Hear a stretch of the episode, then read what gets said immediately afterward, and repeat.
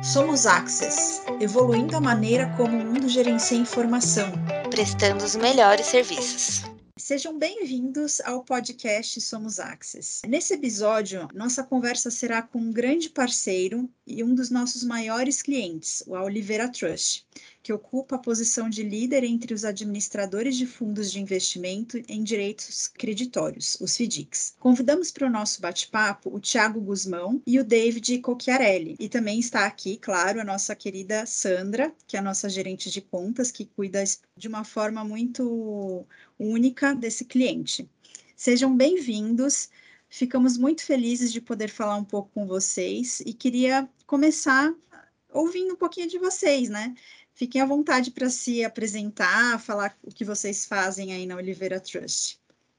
Ah, primeiramente, agradecer o convite aqui em nome do Oliveira Trust, agradecer ao convite feito pela Juliana, pela Sandra. A gente está muito honrado e muito contente aqui de, de poder participar aqui do podcast e falar um pouquinho tanto sobre a Oliveira Trust quanto sobre esse, esse produto que a gente atua já há bastante tempo e, e, e que né, gera uma repercussão super positiva aqui e foi o, motivo pelo qual a gente acabou estreitando os laços aqui com a Axis, que é a nossa prestação de serviços em administração e custódia nos fundos de investimento em direitos creditórios, os FDICs, como, como a Juliana falou. É, bom, falando um pouquinho aqui do Oliveira Trust, antes da gente já entrar no, no, no bate-papo propriamente dito, Oliveira Trust é uma empresa de serviços fiduciários, né, tem 30 anos já de existência, é, basicamente voltado né, é, nessa questão da prestação de serviços para o mercado de capitais. Né? A gente começou lá em 1991, voltado, né, focado especificamente para o serviço de agente fiduciário, que é a representação dos credores em emissão de valores mobiliários, né, os debêntures, os CRIs, os CRAs, e é, isso foi o, o, serviço principal aqui da Oliveira 3 por boa parte ali do, do início das suas atividades, até que ali no, no, no mais ou menos com, com 10 anos de, já de atividades no mercado, é, a gente passou a ter a oportunidade também de atuar como administrador fiduciário e entendemos que isso era né, bastante sinérgico com o que a gente já provia anteriormente de serviços, né? É, e aí o administrador fiduciário é o responsável jurídico é, é, e é o responsável legal pelos fundos de investimento, né? E aí, né, é, a partir daí é que a gente também teve a oportunidade de entrar no segmento dos FDICs, que né, são, né, o, que é o fundo de investimento, o veículo né, é, é apropriado aqui para as operações de securitização. A gente já atua nesse, nesse segmento há aproximadamente 20 anos, né? Hoje tem mais ou menos 90 bi de reais sob administração e também um valor semelhante a isso, 90 bi, 95 sob custódia, é, e um percentual relevante disso é voltado para as operações de fundos de investimento é, em direitos creditórios, que é o tema do nosso bate-papo aqui hoje. David, fica à vontade também para se apresentar. Queremos ouvir também o que você tem aí a falar. Não, obrigado. Vou começar agradecendo aqui também a oportunidade de trazer vocês aqui da Axis.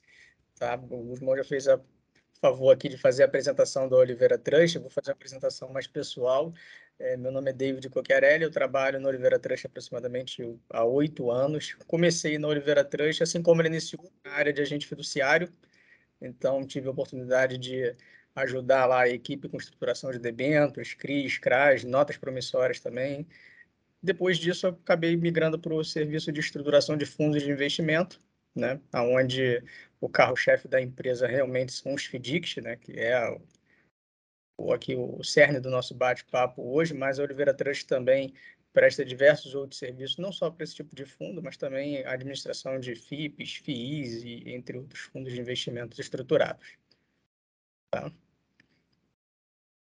Legal, show. É, é um assunto que realmente está super em alta, né? E, e atualmente a Access né, é agente de guarda de mais de 10 fundos de, da Oliveira Trust, né? É, e daí eu queria pedir para um de vocês também explicar é, para o nosso público um pouquinho. Eu sei que vocês já deram uma explicação, mas se vocês puderem explicar um pouquinho mais o que é o FDIC para quem está nos ouvindo e ainda não entende muito sobre esse produto. Ah, sem dúvida. Bom, o FDIC é a sigla significa Fundo de Investimento em Direitos Creditórios. Então, acho que o jeito mais fácil de explicar é a gente depurar o próprio significado de cada uma dessas palavras em conjunto. Né? Fundo de investimento é, de acordo com o Código Civil, né, um condomínio de natureza especial, ou seja, é um conglomerado de recursos que busca fazer investimento num objetivo específico. O Fundo de Investimentos em Direitos Creditórios, ou seja, os FDICs, são condomínios de natureza especial cujo objetivo é o investimento em direitos creditórios, ou seja, em, em, em ativos que representem uma relação de crédito entre partes diferentes. O FDIC é, é, é, tem como objetivo investir, investir é, em ativos dessa natureza é, e por que, que isso é tão sinérgico com o serviço de agente de guarda. Né? A imensa maioria dos direitos creditórios são formalizados através de um documento, de um contrato, de algum, de, de, de, de algum tipo de material que deixa ali estabelecido qual é a relação de crédito entre as duas partes, e o FDIC é um, um, um veículo que né, adquire esses recebíveis, né, tornando-se o credor é, a partir da aquisição desse direito creditório, e por força regulatória, cumpre, é, é, é de responsabilidade do FDIC, do custodiante do FDIC, na verdade, a guarda desses documentos. Né? Então, na medida em que é, é, é, em, determinadas situações é preciso que haja a cobrança né, forçada desses direitos creditórios, você vai precisar apresentar os documentos que comprovam que aquele direito creditório existe, que ele é algo que pode ser exigível e que ele lhe pertence. E a partir daí é que a gente, por a Oliveira Treche, é, é, é, passou a, a ter Axis como um parceiro estratégico é, para desempenhar esse papel de fazer o depósito e a guarda dos documentos comprobatórios é, dos FDICs que são administrados e, ou custodiados por nós aqui. Então, na medida em que a regra ela otorga é, é, é, a possibilidade do responsável legal, ou seja, o custodiante, de subcontratar uma outra pessoa, um outro prestador mais especializado do que ele, para fazer a guarda desses documentos, foi a partir daí que surgiu essa oportunidade e é uma parceria já de longa data que a gente tem com a Axis, muito bem sucedida, em que né, é, traz bastante segurança para a gente aqui na prestação dos serviços e traz né, ótimos resultados aqui em relação à eficiência de gestão desses documentos, que no fim do dia são o coração dos FDICs. Né? Os FDICs são os, os fundos que objetivam investir nos direitos creditórios e os direitos creditórios estão formalizados pelos documentos que na imensa maioria dos casos estão guardados com o time da Axis, é um, uma responsabilidade bastante grande e é necessário que haja de fato uma sinergia muito grande entre as duas as duas, as duas empresas para que é, os fundos consigam cumprir a sua destinação e, e, e, buscar o seu objetivo que é dar lá a rentabilidade e, e o retorno do investimento para os seus cotistas. Que bacana.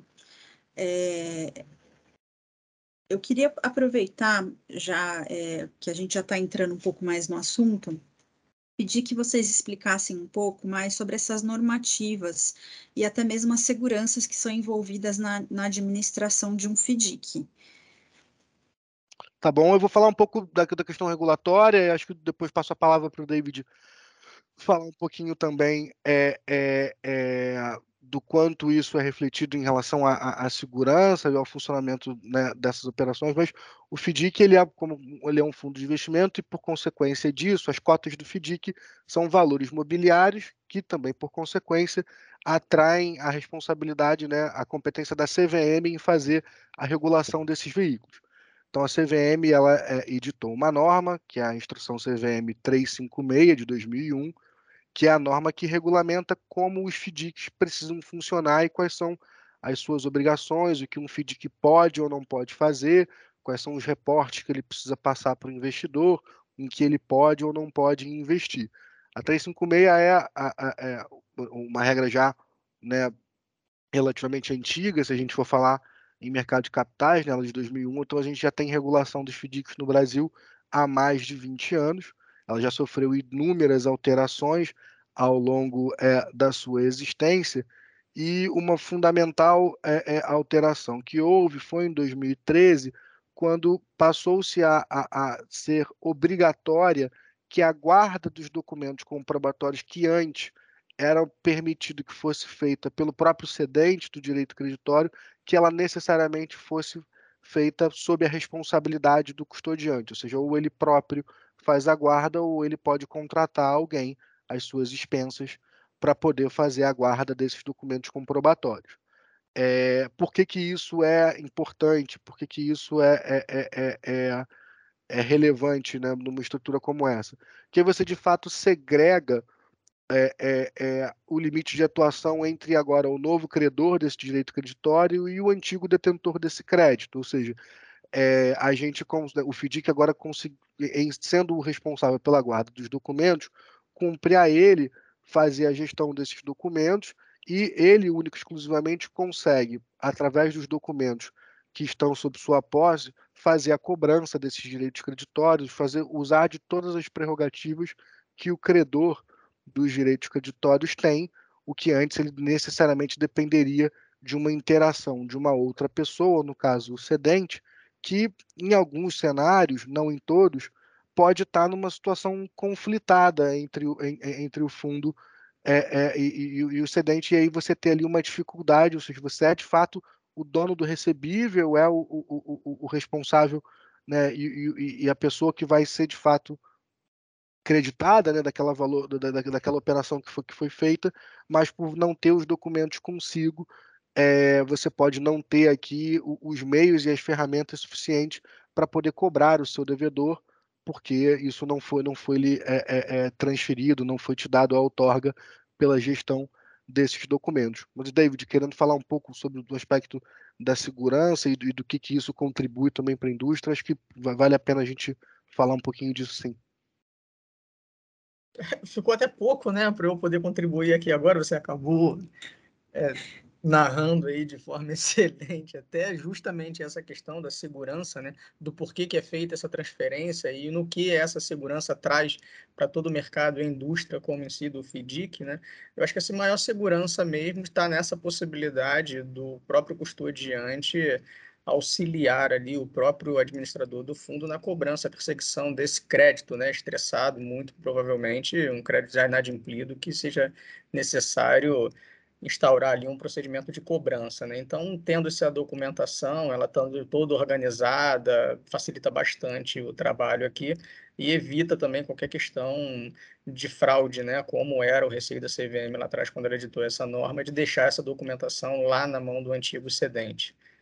Então, é, é, em complementação à, à, excelente explanação aí do Tiago, acho que eu teria só isso para poder contribuir. Show. E, e, ainda por cima, agora esse, tá, esse tema está super em alta, né? Então, é, realmente está sendo bem legal trazer essa pauta aí para todo mundo entender um pouco mais é, o que, que se trata o FDIC, né? É, agora, 2022, é, é, é um ano em que o mercado todo está tá esperando uma mudança na legislação. Né? Como eu falei, a 356 é de 2001. Então, ela, apesar de ter sofrido inúmeras alterações, é, é, é, pauta da CVM, é uma das principais pautas para 2022, que saia uma nova, uma nova regulamentação sobre os fundos de investimento em geral, que aí é um, é, é, é, é um outro segmento aqui, fora do, do, do nosso bate-papo, e também uma nova regulação para os FDICs, é, é, que vai também trazer é, repercussões diretas nessa questão da guarda dos documentos e como isso precisa ser verificado e checado dentro de uma determinada periodicidade. Não dá para hoje, né, maio de 2022, a gente bater o martelo de como vai vir, porque a gente só vai ter de fato o resultado final da norma quando ela for editada e publicada, mas é uma expectativa muito grande de que o FDIC é, é, é, tenha uma, uma reforma né, relevante aí dentro da, da, da, da, sua normativa, muito também para contemplar é, é, essa questão né, de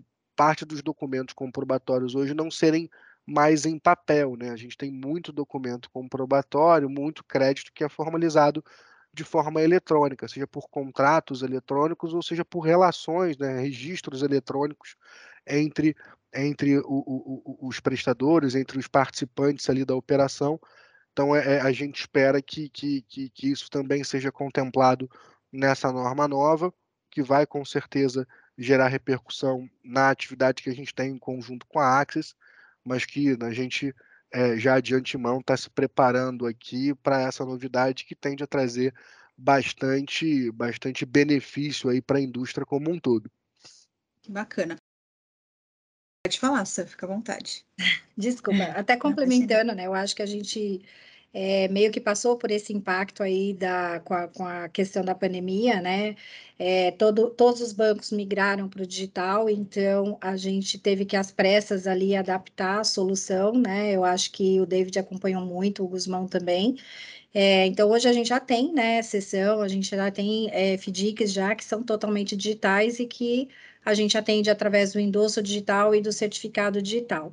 Ou seja, a gente mudou de chave de sei lá, em meses, né, David? A gente definiu ali o processo junto com os escritórios jurídicos e com os envolvidos, e é uma realidade, é o que o Guzmão falou. Acho que vem para reforçar que é a necessidade que, que todo mundo é, tem agora, né? Uma, uma, uma, uma definição clara do procedimento, mas que no fim a gente acabou tendo que correr com isso em 2020, né? Eu acho que é mais ou menos isso que aconteceu, né? Com todo, todos os o, os envolvidos, né? Com os bancos, com, com todos os envolvidos. É uma transformação digital, né? A, a, a jato. Foi isso. Muito legal. E, bem, o mercado é muito dinâmico, né? Foi bem o que a Sandra colocou para a gente aqui. Foi uma demanda que surgiu por conta de uma necessidade do momento que o mundo inteiro estava vivendo, né? As relações precisavam continuar ocorrendo, as pessoas continuavam, até por conta da questão econômica, precisando de ainda mais crédito, né? E o FDIC, como um grande fomentador né, desse mercado, né, adquirente desses créditos, ele acabou sendo é, é, uma grande mola aí para que essa indústria continuasse se movimentando, né, subindo. E essa nova demanda dos contratos digitalizados é, geraram para todos os players do mercado né, uma necessidade de adaptação urgente. Né? Então, foi um grande desafio, mas graças a Deus a gente teve aqui a parceria de vocês aí da Axis e conseguimos construir uma solução para atender os nossos clientes aqui de maneira bastante exitosa e numa velocidade muito boa. Obrigada pela contribuição, David. Eu queria aproveitar e também entender um pouco mais, né, que é, é uma curiosidade, né, que além dos bancos, que outros setores que também costumam ou podem ceder créditos para um FDIC é, não sei também se vocês têm alguma ideia de porcentagem, de segmento, alguma informação interessante que possa compartilhar conosco. É, o, o, o né, é, é, basicamente, ele tem como prerrogativa investir, né, como a gente falou no início, em direitos creditórios. Então, qualquer relação de crédito que exista entre duas pessoas, em princípio, é um potencial ativo pelo qual o FDIC pode investir.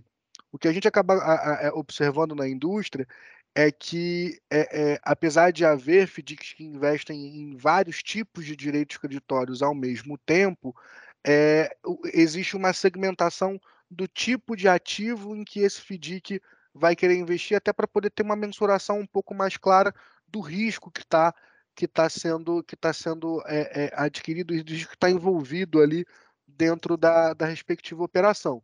Então, assim, a gente sabe que além dos bancos que vão, que vão fazer né, a cessão dos direitos creditórios originados por eles, sei lá, os, CCBs, os contratos de financiamento de veículo, as operações de empréstimo pessoal. A gente sabe que tem um, um segmento muito forte de FDIC para as operações de crédito consignado, que também está vinculado ali às instituições bancárias, mas além disso a gente tem os FDICs não padronizados, por exemplo, que investem em precatórios, a gente tem os FDICs de operações de arranjo de pagamento, que investem em recebíveis de cartão de crédito, e aí não necessariamente tem um banco ou uma instituição financeira por trás, ou uma operação bancária que, que, que faça relação a isso, FDICs que investem em contratos de aluguel, seja aluguel de imóvel, a, é, financiamento imobiliário, aluguel de equipamento. Então, assim, o, o, o, o FDIC ele é, um, ele é um veículo muito maleável, ou seja, é, é, desde que você consiga caracterizar que o ativo que está sendo investido por ele é um direito creditório, vai, com, vai, vai né, cumprir ali ao regulamento do fundo, estabelecer quais são os limites e no que, que ele pode investir, em que percentual, em que modelo, a que taxa ele vai fazer esses investimentos. A indústria ela é bastante né, pulverizada, tem espaço para todos esses modelos e para todos esses veículos. É, esse, esse, esse, número de como isso é dividido se muda bastante e segue muito o apetite da economia, né? Quando a economia está apontada para um determinado momento, como agora, com uma alta de, de taxa de juros, determinados tipos de direito creditório e de FDICs costumam é, aparecer e, e, e, gerar novas emissões mais do que outros que eventualmente acabam aparecendo mais em, em, em cenários de, de baixa de queda de, de, de, baixa da taxa de juros ou, ou, ou, ou algum movimento equivalente.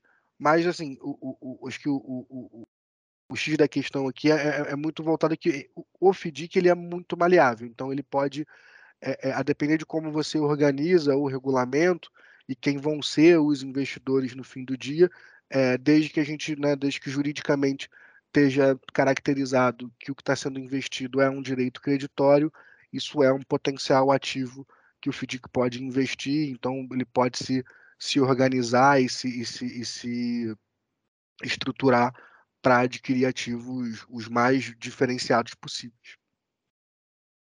Legal, Tiago. Você comentou aí que o, o FDIC ele é bem maleável, né? É, e ele anda de acordo com o mercado, mas nesse momento vocês acreditam que, que ele está aumentando no Brasil? Qual que é a tendência que vocês estão vendo do FDIC no futuro aqui no Brasil?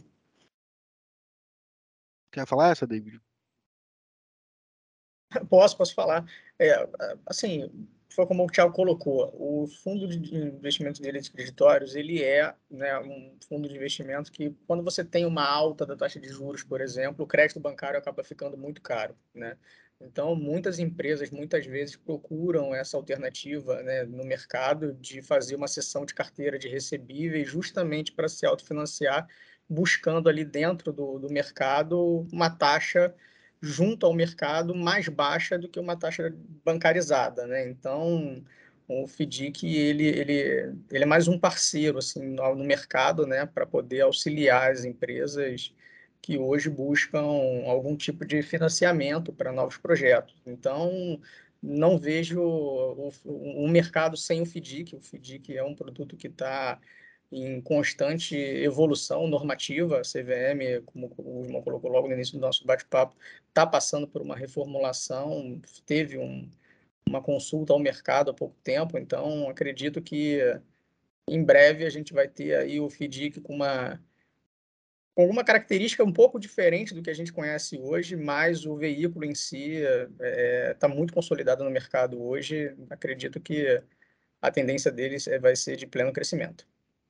É, acho que muito na linha do David é, faz parte dessa agenda legislativa, por exemplo, a gente ampliar o público-alvo em que né, pode investir em FDICs. Hoje o FDIC ele é um, um veículo cujo o investimento é restrito para o que a norma chama de investidor qualificado, né? então não é qualquer pessoa que pode investir em FDICs.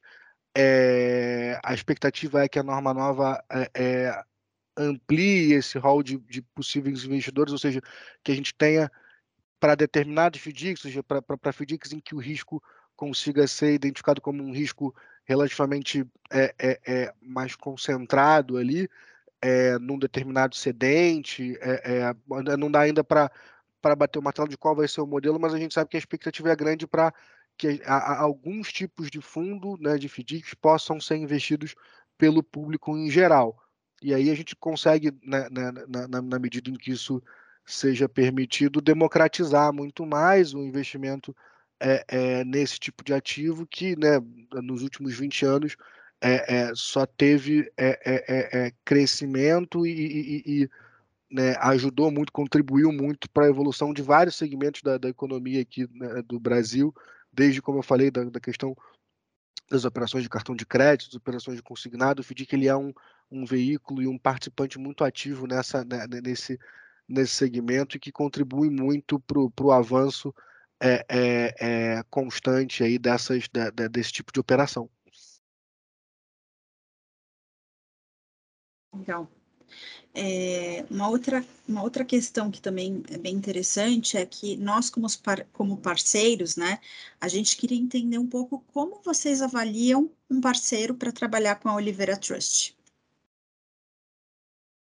É, bom, acho que é, o principal é, é, é requisito que, que a gente olha quando vai, quando vai tratar aqui de um parceiro para trabalhar com a gente, em especial no segmento que a gente trabalha com a Axis, que é a guarda dos documentos, ou seja, a salvaguarda do principal ativo do FDIC, né, do principal instrumento que ele tem para fazer a cobrança desses créditos é a, a, a capacidade de, né, de segurança que a gente vai ter na prestação desse serviço, ou seja, o quanto isso é organizado, o quanto isso é segregado, o quão fácil a gente vai ter acesso a essa documentação na medida em que a gente está delegando uma responsabilidade legal nossa para um prestador de serviço da nossa confiança.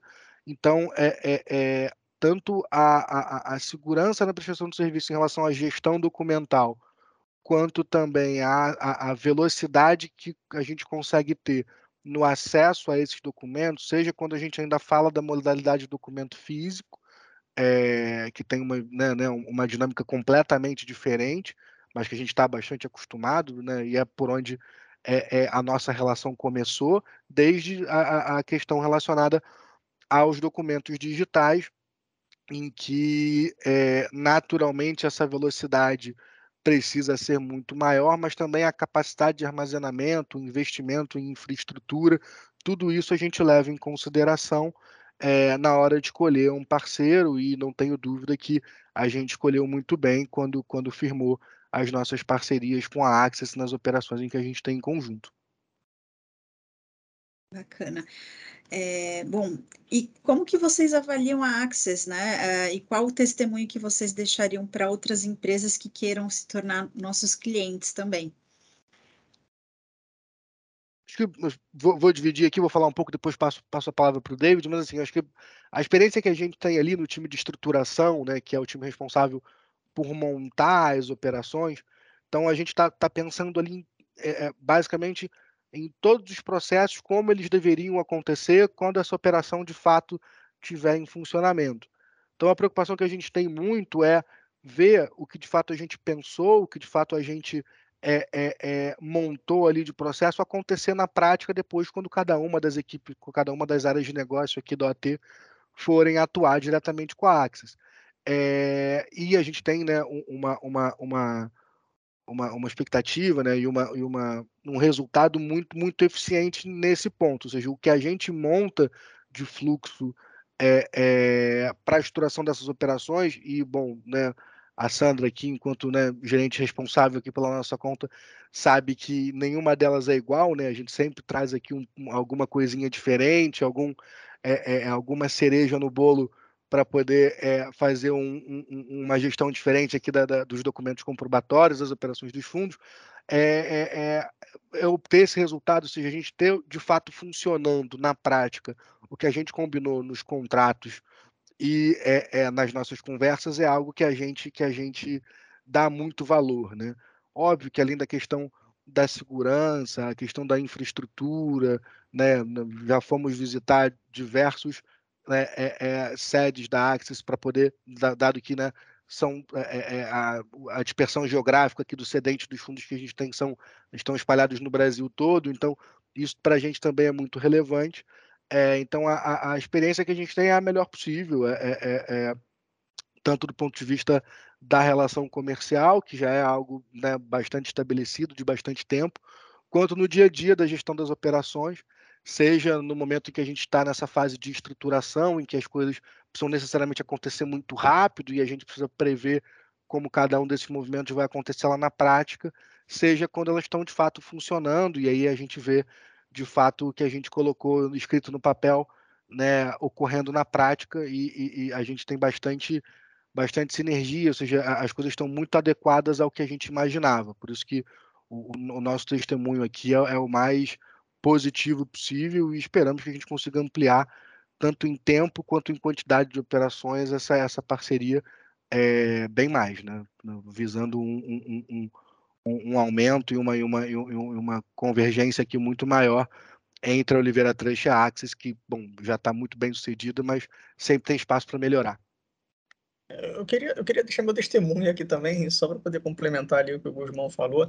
É, é, muito importante, e eu acho que é fundamental nessa relação que a gente tem hoje, é essa noção de, da importância que a gente tem nessa organização dos processos antes da gente colocar o fundo em funcionamento, né? É, sempre que a gente precisa aqui da participação de vocês, da celeridade de vocês, a gente tem encontrado aqui uma dedicação da parte da Axis, né, comprando o projeto junto com a gente. Isso para a gente é muito importante, porque a Sandra sabe, Sandra, é para começar semana que vem. Aí, David, eu tenho que fazer isso, eu tenho que fazer aquilo. Sandra, tem que buscar o documento em Manaus e cota, é. e, e, tem, tem algumas coisas. O mercado é inventivo, né? Então, de vez em quando a gente aparece com algumas situações, né, que nem sempre é culpa nossa, mas o cliente solicita para a gente e a gente tem que compartilhar com vocês e esse atendimento realmente é muito importante para a gente e isso ajuda a fortalecer as relações. O pós também de vocês é um ponto que eu gostaria aqui de destacar. A Sandra, acho que a gente já ganhou um nível hoje de amizade, então a gente está sempre conversando. Então, pós, ela está sempre perguntando, eu estou sempre de olho aqui como estão as operações e o suporte. Diversas vezes a gente precisou do auxílio de vocês para a realização de alguma coisa depois do fundo ter começado e sempre foi muito bem atendido em todas as três áreas. Então, eu queria destacar isso porque realmente é muito importante dizer aqui os motivos do que, do, do, que foram fortalecendo essa parceria OT e Axis durante esse tempo todo. É, e a gente só tem a agradecer, né, Juliana, porque na verdade, assim, é uma parceria, é bem, bem louco os processos mesmo, né, eu brinco que um processo de FDIC, ele começa, a, a gente começa a conversar e ele demora uns três, seis meses, e quando ele acontece é para ontem, e cheio de novidade, mas eu acho assim, a gente sempre está trabalhando muito próximo, acho que essa parceria que a gente tem e essa liberdade de estar tá conversando, ajustando, olha, Sandra, começou a gente ia ter é, sessão de contrato físico, mas olha, agora eles só vão mudar digital, e aí a gente muda todo o escopo do projeto, mas eu acho que essa agilidade dos dois lados e essa parceria sempre é, acaba que tudo dá certo, e, e acho que é por isso aí que a gente está está sempre crescendo, né? E a espero continuar atendendo vocês aí. A gente dá sorte quando é para ontem, né? Tem, tem, tem casos que é para anteontem, né? Aí é que pega. É, quando é para anteontem, Sim. é que aí fica apertado. Isso. E, e, eu queria deixar também aqui um agradecimento a todo o time que sempre fica no back-office, né? Mas que, é, que com certeza tem um grande time que atua hoje na Access é, em, todo, em prol de todas as operações da Oliveira Trust. E eu sei que todos eles sempre ouvem nosso podcast, então eu queria hoje deixar esse agradecimento, porque são pessoas que realmente é, se esforçam muito para fazer darem sempre o melhor, né? É, é, por vocês. Então, também queria deixar esse agradecimento. Tenho certeza que eles vão se sentir felizes com isso também. E obrigada. Os agradecimentos a esse time também. A gente sabe que são eles que estão aí no dia a dia e que fazem realmente essa roda girar, né? Então, fica nosso agradecimento a, a essas pessoas que, infelizmente, a gente não conhece pessoalmente ainda, mas vai ter a possibilidade de estar visitando vocês em breve e estar conhecendo todo esse time que que atende tão bem a gente. Sim, com certeza. Eu queria agradecer a participação de todos. É, com certeza foi um prazer contar com vocês e, e, e, que, que as pessoas possam entender mais e conhecer mais sobre o FDIC, que é um assunto que está tão em alta. É, e agradecer a Sandra pela, por ter trazido aí esse projeto é, para o nosso podcast também. Sam, não sei se você quer falar mais alguma coisa antes da gente finalizar. Não, para mim tá. Obrigada pela presença de vocês. A gente conseguiu se organizar e, e, e pelo tempo de vocês, né, de, de estar tá disponível aqui com a gente. E é isso. Muito obrigada mesmo. Obrigada. a gente, gente, agradece o convite e a oportunidade. E, bom, estamos à disposição aqui é, para novas conversas, novos bate-papos. A gente adorou o formato aqui, no que a gente puder ajudar, fiquem à vontade, para a gente vai ser, além de uma honra, um prazer. Show.